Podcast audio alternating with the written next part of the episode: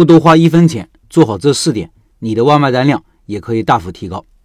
下面是外卖高手严寒老板在我们社群里分享的一段很干货的文字，他分享的一些外卖技巧，大家可以直接拿来用。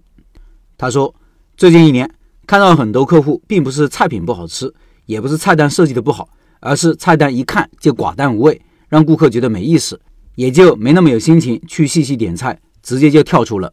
其实菜都是一样的菜。图片拍的好看肯定是加分项，但是菜品名称也要配合的好，热闹起来，靠谱起来，让别人看了就想吃，才是一个好菜名。大家看图一有什么感觉？这篇文章都是配合图片来说的，有七个图片大家必看。听音频的老板可以到开店笔记的公众号查找对应文章，看这些图片。菜都是好菜，但是看起来就像卸了妆的姑娘，而且让别人觉得很冷淡，不好接近，对不对？这样的菜单，尤其是新店期。连续几天零销量也是正常的。再看图二，这是刚刚开业四天的小碗菜，菜单给人的感觉就很丰满、很热闹。老板对菜品很有信心，所以每天出单都很顺利。所以，什么样的菜品名称才是最吸引顾客的呢？我总结了四个点：第一，常见词；第二，场景引导；第三，用感性转化词；第四，活用表情符号。先说第一个，用常见词，这个很好理解。我的课里都讲过，菜品名称。要用中国人最常用的说法，比如石锅拌饭比泉州拌饭要好用，炸土豆要比炸洋芋好用。你起的名字大半人看不懂，不知道是啥，转化率怎么可能高？第二，场景引导，场景引导的意思就是把你的产品和顾客可能遇到的场景联系起来，让顾客更深刻的知道这个菜可以给他带来什么好处、用处等等。比如图三这个菜品，酸辣土豆丝下饭开胃，这就是告诉顾客这道菜会让顾客很有食欲。再看看图四这个水蒸蛋，作为一个小吃拿到门店的销量第一，为什么呢？因为它叫水蒸蛋拌饭神器，意思就是只要点了米饭，最好加一个水蒸蛋，这样拌在饭里才好吃。所以你的菜品能够和顾客的什么场景联系在一起？你不提醒顾客，顾客是不会主动想到的。但是你给他的菜品勾画出这个场景的话，自然能够打动顾客，加个下单。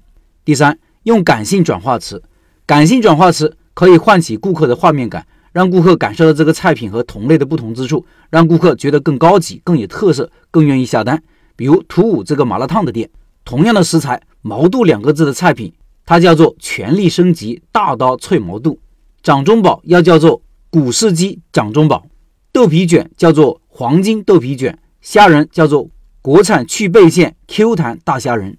虽然顾客也不知道什么大刀、古世鸡。黄金豆皮、国产虾仁牛逼在哪里？但总归好像是个不错的东西，转化率也又高了一截。在这里提醒一下，并不是菜品加很多词汇就高级了，有些词汇完全没有用。比如说把品牌名加到每个菜品的前面，就像图六一样，人家进店之前已经知道你的店名了，进来为了点菜，不是为了看你的店名刷屏的。店名既不是感性的转化词，又不是场景的引导词，所以像图六这种做法一点效果也没有，反而让顾客更烦。第四。活用表情符号，大家看图七，看起来很热闹，对不对？但是字多了，有点不好的地方就是大家看着挺费劲的。这个时候，我们就需要用一些感性的表情符号，把重点想要卖的菜品给标出来。经过几年的实验，奖杯、奖牌、皇冠等等符号还是非常好用的。人类的肉眼对图片比对文字敏感很多倍，所以图形能够先行一步吸引顾客的注意力。